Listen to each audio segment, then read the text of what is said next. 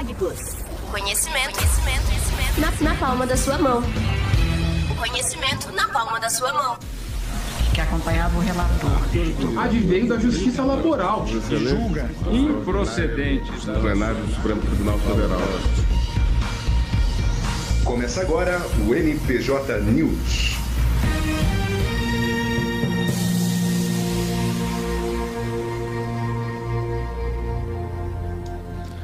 Muito bem, pessoal, começa agora o nosso NPJ News e na minha presença aqui, compartilhando mais esse episódio comigo, o professor Lucas Rosa. Diga oi pro pessoal, Lucas. Olá, pessoal. É um grande prazer, um prazer incomensurável compartilhar esses momentos aqui com vocês e com o meu grande professor, Lucas Oliveira. Muito boa tarde, professor. Professor, é o seguinte, episódio de hoje expresso, aquele restrito, que é pro pessoal não perder tempo e continuar no ritmo de prova, né? Para não tomar muito tempo da galera que ainda precisa performar nessa semana. Então vamos lá, nossa primeira notícia, professor. Mantendo então esse nosso ritmo NPJ News, vamos às notícias. Torcedor do Boca Juniors detido após imitar macaco paga 3 mil de fiança, é solto e retorna à Argentina. Professor, foi num contexto de jogo de futebol? O que, que aconteceu? Houve a prisão? Houve a prática de algum crime? Injúria racial, racismo? O que aconteceu? Então, nossos fregueses rotineiros vieram ao Brasil para mais uma, uma partida de futebol e aí o cara começou a imitar macaco é, no lado de lá da arquibancada, provocando a torcida adversária. Uma coisa é aquela provocação do futebol, outra coisa é ato racista. Então tentou fazer uma de engraçadão aqui, imitou macaco e saiu conduzido do estádio. O que chamou atenção nesse episódio, professor, é o seguinte: ele virou por uma coletividade indeterminada de pessoas e associou a, a, condição de brasileiro à condição de macaco. E aí, isso vira racismo ou vira injúria racial? Como que aconteceu no caso concreto, professor? Muito bem. Diante desse contexto da ausência de individualização daquela conduta em relação a um sujeito passivo, a conduta, em verdade, ela foi direcionada a um público de inúmeras pessoas, um grupo de pessoas, e por essa razão deveria, então, averiguar a conduta sobre a ótica de um crime relacionado ao racismo, ao grupo racial e não à injúria racial, que diferentemente do primeiro injusto penal, se relaciona a um crime contra a honra individualizado que precisa de sujeito passivo certo e determinado. Por essa razão, em um primeiro momento me parece que trata-se aqui de crime de racismo. Pois é, professor. Eu, nesse sentido, eu até fecho a argumentação contigo. No entanto, o pessoal aqui reconheceu ou né, registrou a ocorrência como sendo uma injúria racial e aí teve fiança, né? Se fosse hipótese de racismo, não haveria possibilidade de fiança, de forma que o, o rapaz aqui já voltou para o país de origem dele. Então, ah, por enquanto está em fase de inquérito, né? eventualmente tudo isso pode ser discutido, mas se acontecer um outro episódio como esse, e aconteceu recentemente, o pessoal veio e, e, e, jogar no Nordeste, jogaram bananas também ali. Então, esses episódios lamentáveis que ainda acontecem muito no futebol, eles estão sendo tratados aqui pelas instituições como injúria racial, por enquanto, em que pese ah, o, o potencial crítico poder tipificar de outra forma. Muito bem, professor, muito bem. É sempre importante a gente pensar essas situações fáticas concretas para que consigamos aqui também racionalizar, sobretudo, as normas previstas, normas incriminadoras previstas na legislação nacional. Então, a discussão, evidentemente, e é uma discussão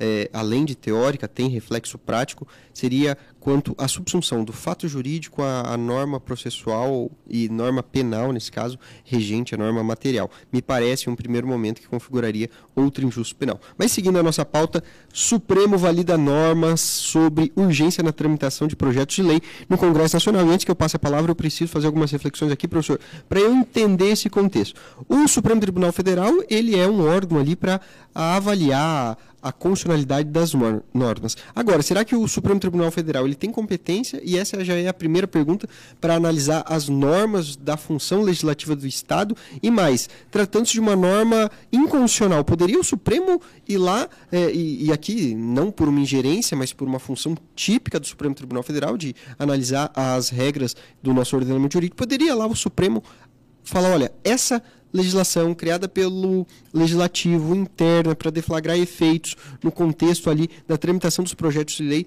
ela é constitucional ou inconstitucional? Teria o Supremo essa competência? Então, o STF praticou no âmbito da ADI 69, é, 6968 aquilo que se chama de autocontenção, self-restraint. O que, que é isso? O STF falou: olha, eu, eu até poderia dar uma canetada aqui, mas não vou não vou em respeito ao equilíbrio dos poderes. Então houve aqui o Instituto da Autocontenção e o STF reconheceu. Essas regras internas da casa eu não me meto. E aí o que, que aconteceu? No âmbito da ADI 6968, o PV, o Partido Verde, argumentou: olha, estão votando como projeto urgente qualquer coisa, sem a fundamentação dessa urgência. Então esse conceito de urgência não está claro e aí está tendo ofensa ao devido processo legal. Mas isso não tem violação específica em relação à estrutura constitucional que regulamenta esse processo legislativo, está prevista lá do artigo 59 ao 69 da Constituição Federal. Então o STF entendeu, olha, essa é a cozinha do legislativo. E aqui, professor, então eu não me meto. No entanto, se houvesse ofensa ao devido processo legislativo, ofensa às disposições constitucionais, aí sim eu poderia fazer o controle de constitucionalidade desse ato normativo. Mas nesse caso, não foi constatada essa ofensa e por isso o STF julgou improcedente essa ADI. Muito bem, professor. E partindo aqui para o nosso próximo tópico, norma que revoga exigência de plebiscito para privatização no, em determinado estado aqui da nossa federação é constitucional, decide Supremo Tribunal Federal. E a pergunta aqui é a seguinte, professor, plebiscito, refer, referendo, enfim, são os mesmos institutos jurídicos e além disso, ah, nesse caso concreto, é uma exigência ao plebiscito? Então vamos lá. Primeira coisa, a Constituição do Rio Grande do Sul tem uma particularidade de fazer é, consultas populares de forma mais reiterada do que é encontrado nas outras constituições estaduais. Quando nós estudamos a Constituição do Rio Grande do Sul, tive a oportunidade de fazer isso, houve ali vários momentos de consultas populares, de referendos, de plebiscitos aqui importantes, especialmente em relação à gestão das empresas públicas e das empresas estatais. O que aconteceu aqui é o seguinte: plebiscito, você vai associar assim, P de prévio é a consulta anterior e o referendo é a consulta posterior. Então, no plebiscito, professor, o governante chega assim: olha, tive uma ideia que, que você acha dessa ideia antes de eu executar? Isso é plebiscito. Já o referendo é o seguinte: fiz um negócio, gostou? Isso é referendo. São espécies de democracia direta que estão contempladas na nossa Constituição, lá no artigo 14, no inciso 1 e 2 da Constituição Federal. No entanto, a nossa Constituição Federal não fala assim: olha, se vai privatizar alguma coisa, precisa ter plebiscito, precisa ter referendo. Isso fica a critério político. E a Constituição do Rio Grande do Sul estabeleceu esses critérios. Pode estabelecer? Pode. A discussão era a seguinte: pode retirar esses critérios uma vez que eles foram estabelecidos? O STF também entendeu que pode. A argumentação ficou meio esquisita aqui, mas, enfim, a jurisprudência que se consolidou e se afirmou nesse caso da ADI 6965 foi a seguinte: que reduzir, suprimir a consulta plebiscitária não torna a decisão pela desesta desestatização menos democrática. Ou seja, deixar de consultar diretamente o povo não traz um déficit de democracia para a decisão de privatização. Um pouco contraditório, enfim, sujeito à crítica, mas aqui a gente está comunicando só o teor da decisão em si e é isso que fica para fins de prova, para fins de concurso. Reduzir cláusulas plebiscitárias não diminuem ah, o índice de democracia da tomada tomada de decisão da administração pública a partir da ADI 6965. Professor? Até porque tem os representantes do povo também que compõem o parlamento e poderão validar. Essa foi a compreensão deles. Isso. Eu, eu considero contraditória a decisão. Horrível a decisão, mas enfim, para todos os casos eu não votei. Então. e foi uma decisão do plenário. Isso, sim, sim. Contra a condicionalidade do plenário. E professor, é o momento já? Agora, agora. Agora? Uhum. Ações que questionam indulto individual a deputado Daniel Silveira serão julgadas diretamente no plenário, decide relator. Professor, antes de analisar, enfim, todo esse contexto, é, o que, que aconteceu? Só para rememorar o pessoal que está chegando agora. você sabe que os alunos ficam durante o bimestre olhando aquela matéria acumulando, aquele negócio crescendo, vindo contra eles, né? E fica aquele, aquele maremoto às vezes. E a gente começa a olhar as notícias durante a semana e fala: Meu Deus, vamos ter que falar sobre isso aí no NPJ, né? Dessa semana.